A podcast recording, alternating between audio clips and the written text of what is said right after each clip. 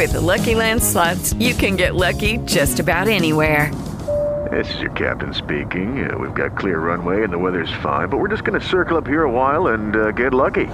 No, no, nothing like that. It's just these cash prizes add up quick. So I suggest you sit back, keep your tray table upright, and start getting lucky. Play for free at LuckyLandSlots.com. Are you feeling lucky? No purchase necessary. Void where prohibited by law. 18 plus terms and conditions apply. See website for details. Lucky Land Casino asking people what's the weirdest place you've gotten lucky? Lucky? In line at the deli, I guess? Aha, in my dentist's office. More than once, actually. Do I have to say? Yes, you do. In the car before my kids' PTA meeting. Really? Yes. Excuse me, what's the weirdest place you've gotten lucky? I never win and tell. Well, there you have it. You can get lucky anywhere playing at LuckyLandSlots.com. Play for free right now. Are you feeling lucky? No purchase necessary. Void where prohibited by law. 18 plus. Terms and conditions apply. See website for details. Eco Podcast. El medio ambiente en tus oídos.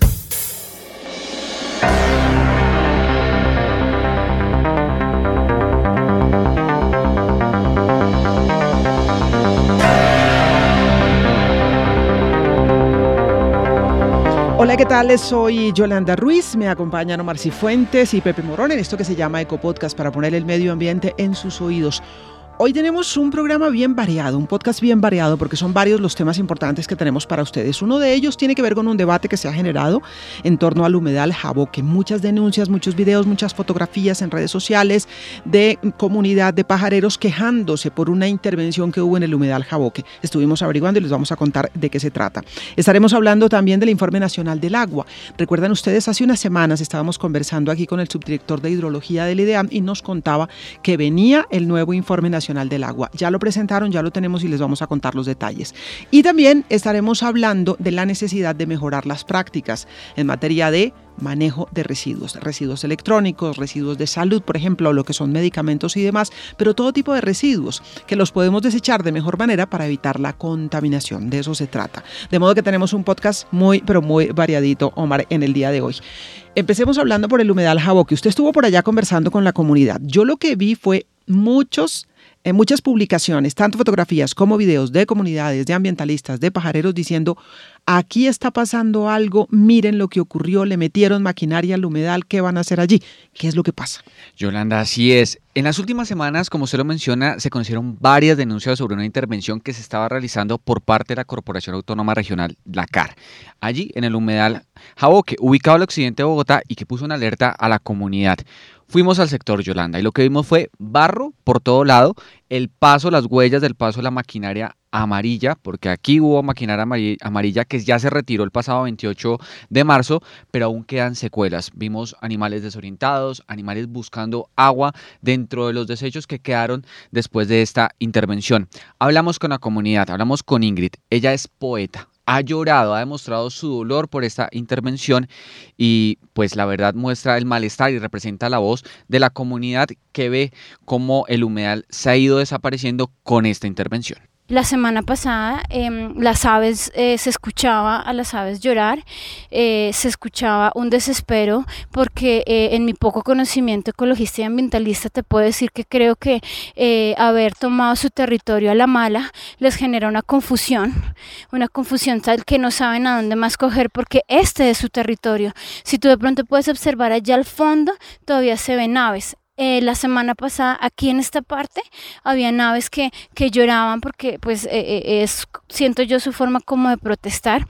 Puedes evidenciar toda esta parte de acá sacaron el agua y empezaron también a tomarse esta otra parte. Que también se están haciendo trabajos de noche. Correcto dentro de lo que se ha venido escuchando por parte de la comunidad es que eh, se aceleró eh, como la gestión de las máquinas eh, y se, se, se, puede validar que sí había trabajo en la noche. y pues yo te digo, hace tres semanas yo pasé y efectivamente estaba esta zona, como la estás observando, que quitaron el agua y el ser humano sin agua o todo ser vivo sin agua muere ¿sí? Entonces, al desaparecer el humedal, es importante que los ciudadanos sepan que nos están quitando un pulmón de la ciudad y adicional nos están haciendo que nosotros mismos como seres humanos podamos entrar en la categoría de extinción. Claro, no igual que los animales, pero sin agua nadie puede vivir. Yolanda, le cuento que Ingrid solía caminar con su hija por esta zona, Isabela, una niña que también muestra ese dolor de ver cómo se ha ido acabando el tercer humedal más importante de Bogotá. Parece triste y que los animales pueden tener bebés y pues se ponen muy tristes porque eran su hábitat y ellos vivían. Ellos vivían. ¿Y te gustaba caminar por ese lugar? Sí. También hablamos con Oswaldo, él es biólogo pero también es vecino, ha, estado analizando todo lo que ha sucedido con el humedal y esta intervención. Para él no se justifica y más si según la CAR se van a sembrar las mismas plantas y los mismos, eh, mismos ecosistemas que se tenía antes. Él dice, no puede ser que están destruyendo algo que van a volver a, a colocar acá. Escuchemos lo que nos dijo. Aquí con la intervención de la CAR lo que hizo fue una Ah, bueno, lo que ya se conoce por medios, la destrucción del hábitat, pero conllevó a que las poblaciones de aves como la tingua bogotana, una especie endémica y en peligro de extinción, esa categoría de en peligro está dada por, ya por eh, una resolución del Ministerio de Medio Ambiente y por la lista roja de especies amenazadas que es mundial. ¿Qué pasó? Destruyeron toda la, la cobertura de una vegetación, de unas flores amarillas, se le conoce barbasco, y botón dorado a esta planta porque la CAR dijo que quiere reforestar con flora nativa, pero entonces retiraron la flora nativa para volver a reforestar con flora nativa, que es la misma, y precisamente estas plantas eran el soporte, el hábitat, el refugio y sitios de anidación de esta ave. Le removieron todo esto, claro, las aves tienen que retirarse, la CAR dijo que hizo ahuyentamiento y que recogió individuos, cosa que no fue cierta porque al día siguiente de la intervención se encontraron tinguas bogotanas en las zonas de pantano tratando de buscar refugio después de esa destrucción. También dialogamos con la concejal por Bogotá, Ati Aqua. Ella es indígena ICU y ha estado acompañando a la comunidad en este proceso y en la búsqueda de suspender todo accionar dentro del humedal. La concejal no ocultó su malestar con ACAR y esto fue lo que nos comentó. Mire, yo creo que es tan evidente la autodestrucción del ecosistema, el impacto que esto ha tenido en la comunidad psicológico, emocional, en los niños, en las mujeres. Eh, yo creo que es evidente, y escuchando al director de la CAR, yo creo que necesitamos al frente de las instituciones personas respetuosas de nuestra biodiversidad y respetuosas también de los derechos humanos. ¿Cómo así que es evidente que las aves vuelan? No, le destruyeron el hábitat a los a las aves. Eh, yo creo que el cucarachero de pantano, la tingua, eh, realmente necesitamos ecoalfabetizarnos. Nosotros siendo el primer país en aves, Bogotá estando también eh, con 11 humedales eh, Ramsar, es decir, de importancia internacional, no puede seguir tratando el hogar de las aves y de la biodiversidad de esta manera y, y solo porque justifican técnicamente que es una adecuación hidrogeomorfológica, es una visión mecánica del mundo ingenieril, eh, realmente eh, poca sensibilidad frente a los derechos de la naturaleza, los derechos de la comunidad, decidir también que va a pasar con los ecosistemas, todo el trabajo que había hecho la naturaleza. Bueno, la concejal está del lado de la comunidad y está preocupada también por lo que ha venido pasando allí, pero ella dice, uno escucha al director de la CAR y hacen una explicación y la pregunta en este momento, eh, Omar, es, ¿qué dice la CAR? ¿Cuál es la explicación que está dando para la intervención que hizo en el humedal? Pues Yolanda, hablamos con la CAR, nos acercamos a ellos y niegan que esta intervención tenga que ver con algún tipo de construcción de viviendas como en un principio se estaba pensando. Por lo contrario, señalaron que esto hace parte de la recuperación de la zona para que se pueda conectar con el río Bogotá y tenga zonas inundables. Esto para evitar inundaciones a los alrededores de en los barrios donde se encuentra el humedal. Esto fue lo que nos explicó a Mauri Rodríguez, director del Fondo para las Inversiones Ambientales de la CAR. En este sector estamos eh, interviniendo 42 áreas, 42 hectáreas que la corporación adquirió para devolvérselas al río Bogotá para permitir que la conectividad ecológica entre el humedal Juan Amarillo, el humedal Jaboque y el humedal La, y el humedal la Florida tengan restauración ambiental tengan conectividad ecológica para que en estas 42 hectáreas se garantice un espacio digno para que la avifauna pueda habitar, para que se garantice que el agua de estos espejos sea de buena calidad, para que se garantice también espacios donde las aves puedan anidar adecuadamente y se puedan proteger especialmente de algo que ha empezado a surgir en la zona y que son toda la presencia de perros ferales. Digamos que el movimiento, especialmente de las aves, se hace a través de ahuyentamiento y a través de la identificación de los espacios donde hay nidos para esperar que estos nidos eh, salgan adelante y ahí sí empecemos las intervenciones.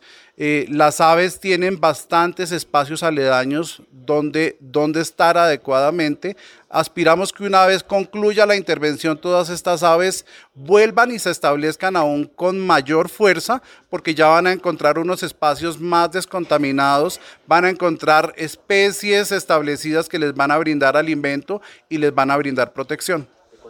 Fue consultada con, con la comunidad. Es más, cuando se hizo la formulación de los diseños, se generaron tres alternativas y fue la comunidad la que eligió la alternativa más adecuada. Las obras continuarán, Yolanda. Tendrá un costo de 14 mil millones de pesos y se espera que la maquinaria amarilla no dure más de seis meses en la zona y que en verdad la CAR cumpla su palabra y que esto sea por el bienestar y de, la comunidad y de los ecosistemas del humedal. Sí, la buena noticia entonces, porque circuló mucha versión en redes sociales, es que no hay un proceso de construcción, porque algunos decían, están limpiando el terreno, van a construir, van a hacer algo allí. No, lo que nos dice la cara es, no, no se va a construir, se hizo como una especie de limpieza, si se quiere, de la zona del humedal, pero esto, claro, pues afecta ni más ni menos que a los animales y es lo que le preocupa a la comunidad. ¿Qué dice la CAR? La CAR dice que una vez que todo este proceso termine, esto va a fortalecer el ecosistema. Cruzamos los dedos para que sea así y le pedimos a la comunidad estar atenta, porque hay que estar pendientes haciendo esa veeduría ciudadana para saber qué es lo que está ocurriendo. Esto en el humedal Jaboque, en el occidente de Bogotá. Primer tema que teníamos hoy en Ecopodcast.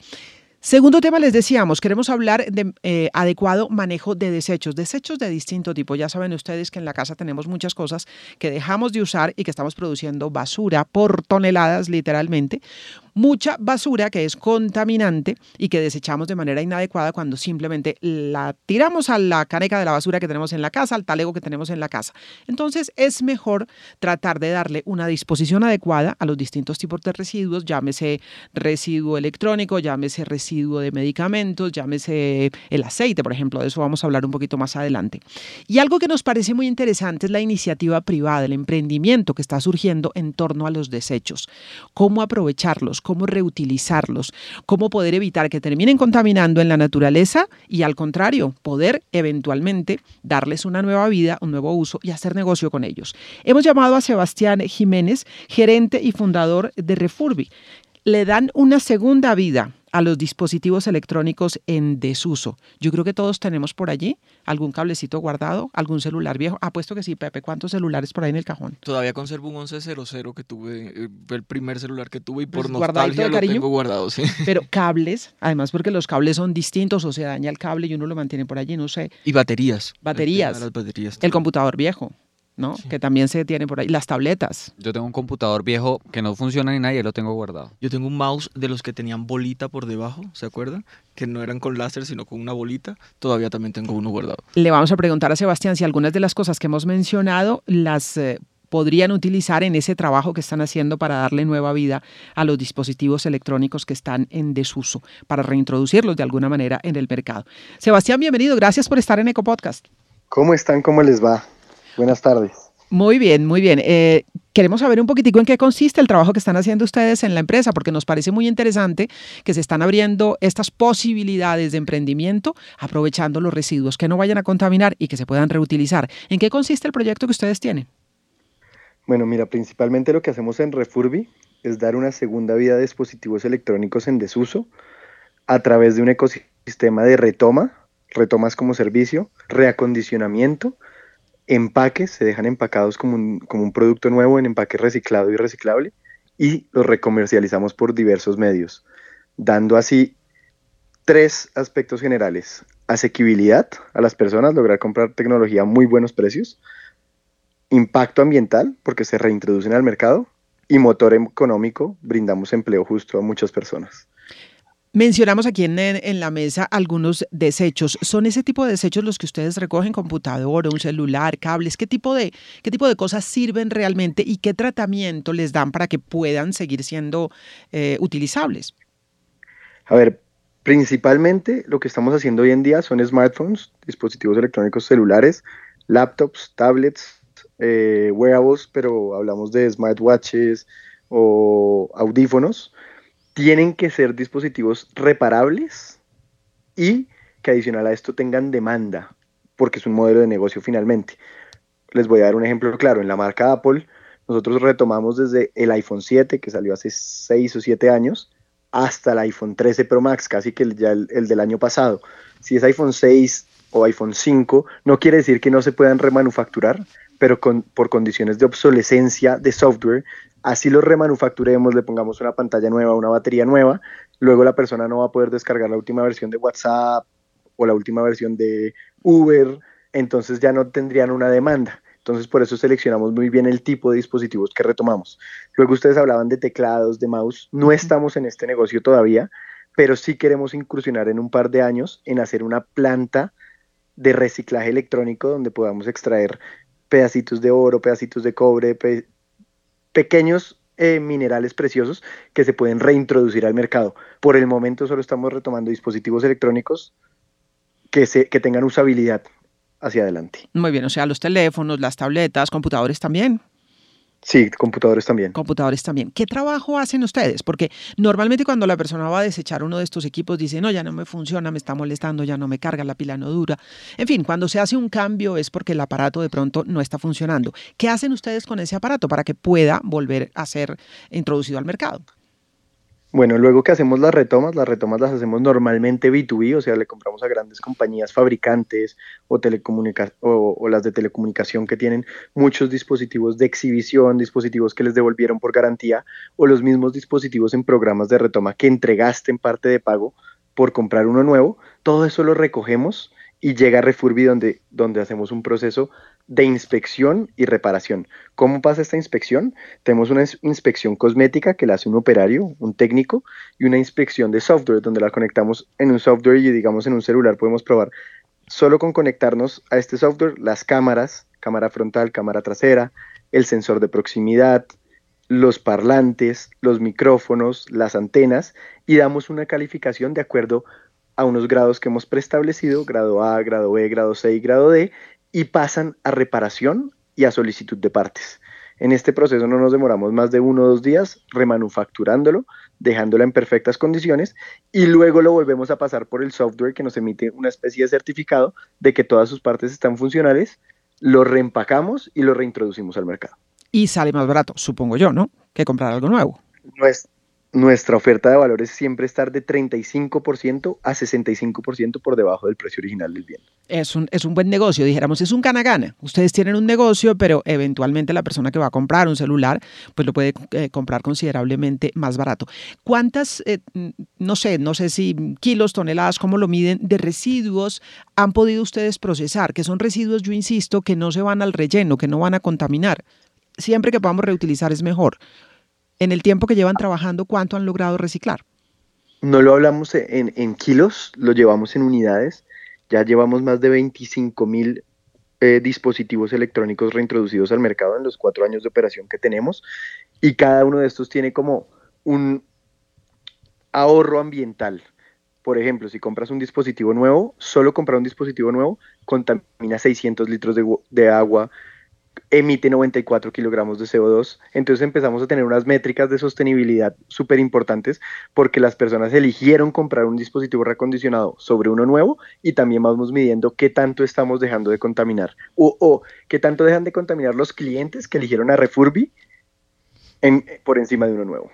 Bueno, pero es súper interesante, súper interesante. Todo lo que sea reutilizar, reciclar, evitar que los desechos vayan directamente, sobre todo a los eh, botaderos, sobre todo a los basureros de cielo abierto, todo eso es definitivamente una buena idea. Y me alegra además por decir que haya emprendimiento en esta materia. Pues Sebastián, muchísimas gracias por compartir esta experiencia.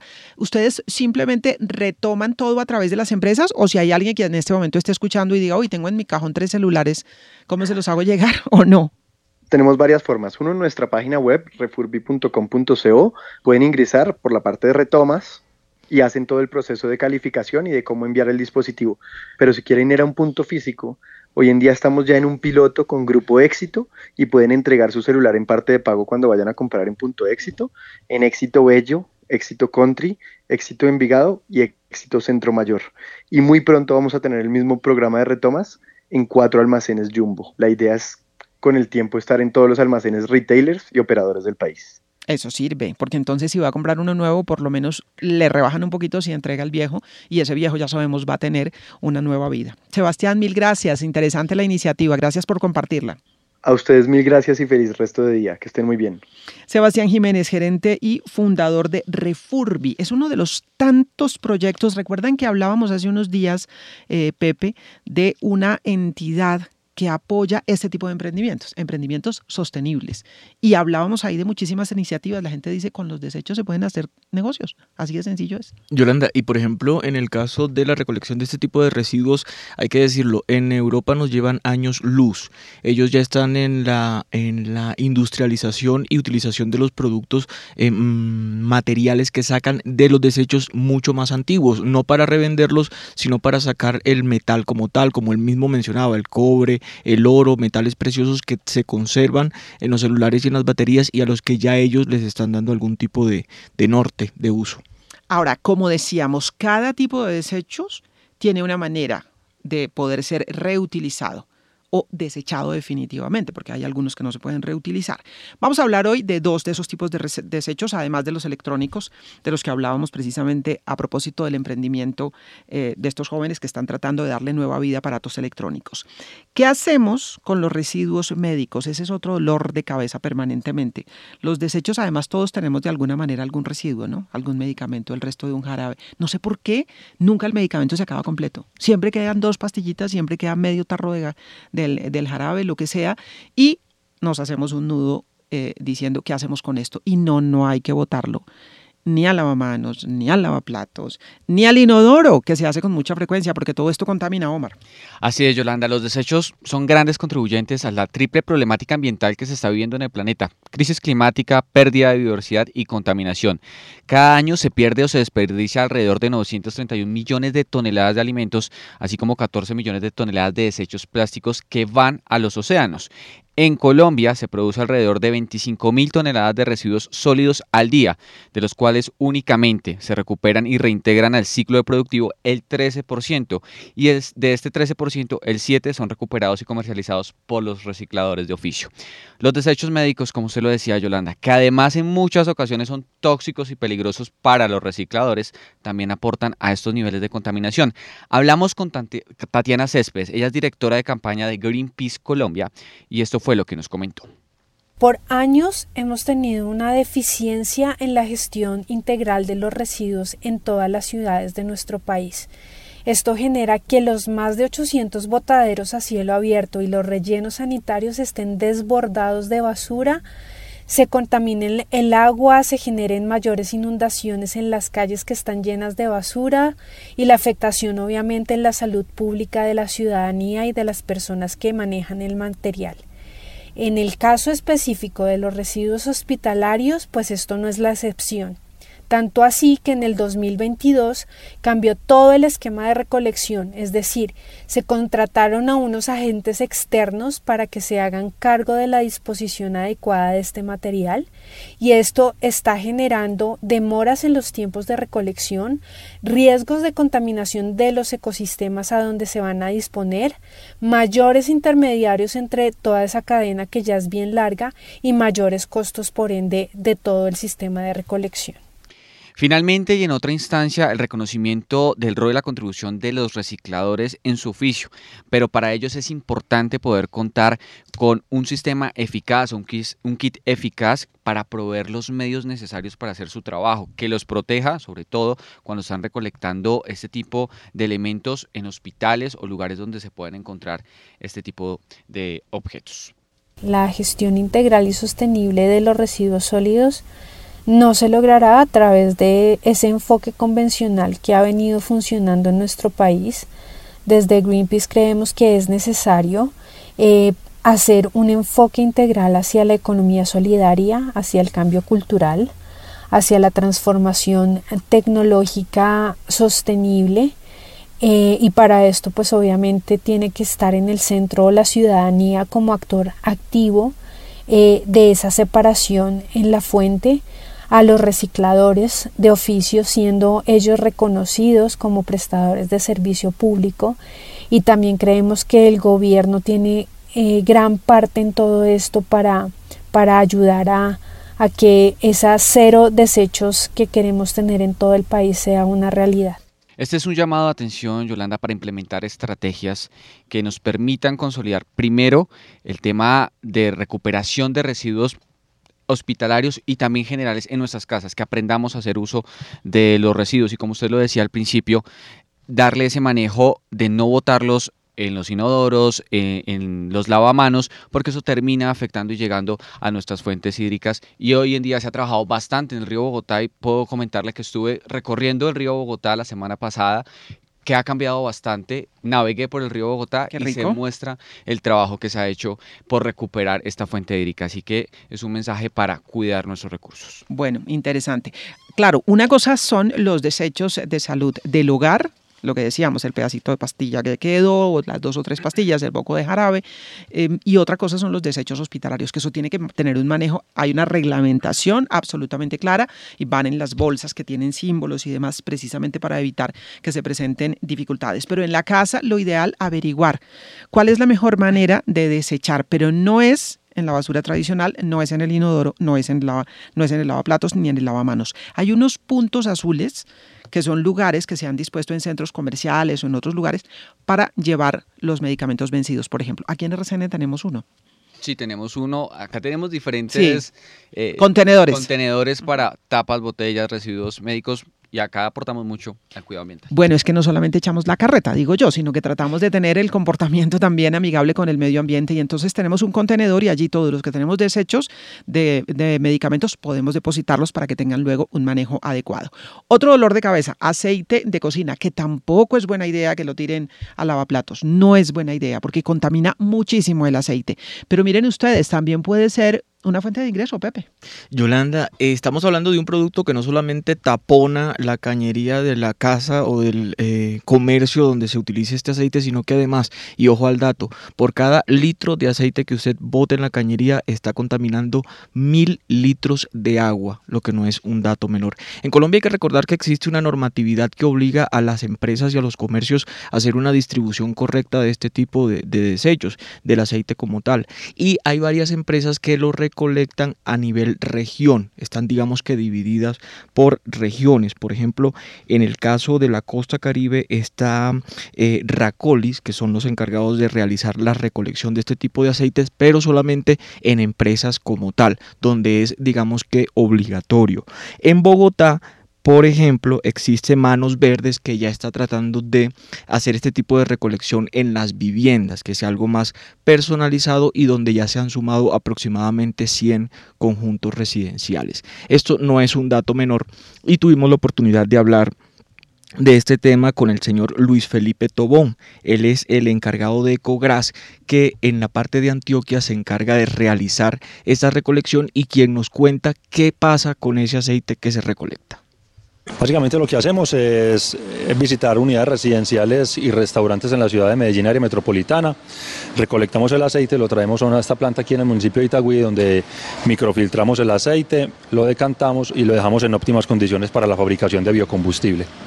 Este aceite, como él mencionaba, es utilizado para la elaboración de biodiesel, lo que em, reduce la emisión de CO2, lo que hemos dicho siempre, una de las grandes metas a la hora de luchar contra el calentamiento global. Y como usted mencionaba, se ha convertido en una forma de adquirir recursos, porque si bien para las empresas es obligatorio hacer esta disposición y quienes lo recolectan le dicen, nosotros se lo recolectamos gratis, pero a cambio le damos un certificado para que usted muestre que está haciendo la mm, disposición final correspondiente. En los hogares, usted puede ganarse una plática extra. Esto nos dijo.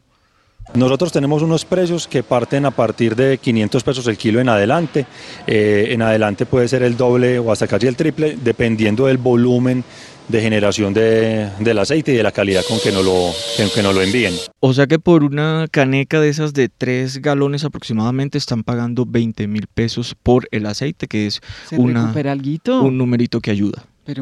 Ayuda bastante. Entonces, ahí está la posibilidad de implementar aún más en las ciudades este tema de la recolección de aceites a nivel residencial, que es donde estamos un poco flojos la basura puede ser un buen negocio, el desecho puede ser un buen negocio y el mejor negocio de todos es que no contaminemos con esos desechos. Cuando se tira el aceite por la cañería, ustedes no se imaginan el nivel de contaminación que hay, es impresionante. De modo que mejor le pueden sacar una plática, pero además contribuyen para que el medio ambiente esté cuidadito. Les decíamos que teníamos otro tema adicional y es el que tiene que ver con el Informe Nacional de Agua, porque el Ministerio de Ambiente y el IDEAM lo presentaron formalmente, se, se presenta cada cuatro años, cada cuatro años y nos muestra un poquito como la fotografía o la radiografía de lo que es el recurso hídrico en el país, los grandes retos que tenemos para el futuro. Y hay un dato muy revelador, Omar. 835 municipios del país son susceptibles al desabastecimiento de agua. Esto ya es hoy, es real. Y este es un país con mucho recurso hídrico, pero tenemos esta situación. ¿Qué dice el Informe Nacional del Agua? Yolanda, las cifras son alarmantes. Pese que el 78% del territorio podría aprovechar las aguas subterráneas en el país, solo se conoce el 15% de los sistemas acuíferos en Colombia. Adicional, hay una zona en, el país entre Magdalena y Cauca donde se distribuye el 60% de agua solo para el 74% de la población en esta zona. Hablamos con la ministra de Ambiente Susana Mohamed y esto fue lo que nos dijo. El estudio muestra cómo cuando tenemos exceso de lluvia, como por ejemplo el fenómeno de la niña que acabamos de pasar, más de 800 municipios son afectados y terminan teniendo falta de disponibilidad de agua. Esto es paradójico porque supuestamente tenemos más agua, pero resulta que 800 municipios de 1120 se afectan por la falta de disponibilidad. ¿Por qué pasa esto? Porque las avenidas torrenciales, las inundaciones afectan los acueductos. Hoy no conocemos nuestra agua subterránea y tiene siete veces más potencial de disponibilidad hídrica que el agua superficial. Otro de los puntos que preocupa es la acelerada extinción que sufren los glaciares en Colombia. Durante los últimos 70 años, Yolanda, el área glaciar en Colombia se redujo el 90%. Hablamos con la directora del IDEAN, Gisleane Echeverry, y esto fue lo que nos mencionó. Otro hallazgo, el tema de los glaciares, por ejemplo. Eh, hemos estado monitoreando glaciales y lo que hemos encontrado, pues, digamos, lo que te digo, no son cosas nuevas, sino que confirmamos en este momento que hay un detrimento eh, de los glaciares y que la última década han disminuido el 26%, digamos, y en la tendencia que vamos, porque seguimos en esta tendencia de que va disminuyendo, a final de siglo podríamos quedarnos sin glaciares en Colombia. Yolanda, cierro con este dato. En 10 años, el Nevado de Santa Isabel, tras los efectos del fenómeno del niño, desaparecerá. Así que un nevado que está en riesgo y que prácticamente perdemos en nuestro país. Doloroso, doloroso. Panorama del agua en Colombia el Informe Nacional del Agua. Tenemos mucho recurso hídrico, pero no necesariamente se traduce en acceso al agua. Y la paradoja de que cuando llueve hay dificultades de abastecimiento de agua porque se tapan las bocatomas. Vienen cargadas de palos, de barro, de piedra. ¿Y qué pasa? La bocatoma se tapa y es entonces una paradoja. Estamos muchas veces inundados y sin agua. Es lo que sucede mucho en La Mojana, en esta zona que tanto las personas piden ayuda, que está la zona de Caregato, se tapas estas zonas de Caregato y terminan afectando a una comunidad. Bueno, muchos temas en la agenda de hoy de Eco Podcast. Hemos estado aquí con eh, Pepe Morón, con Omar Cifuentes, como siempre, gracias al Servicio Integrado de Información que dirige Esperanza Rico, que nos apoya constantemente en la producción sonora. sonora perdón. Hemos tenido ya a Juan Pablo Gerena, a Wendy Benavides en la producción general, Nicolás Martínez. Gracias a todos y gracias a ustedes por estar ahí.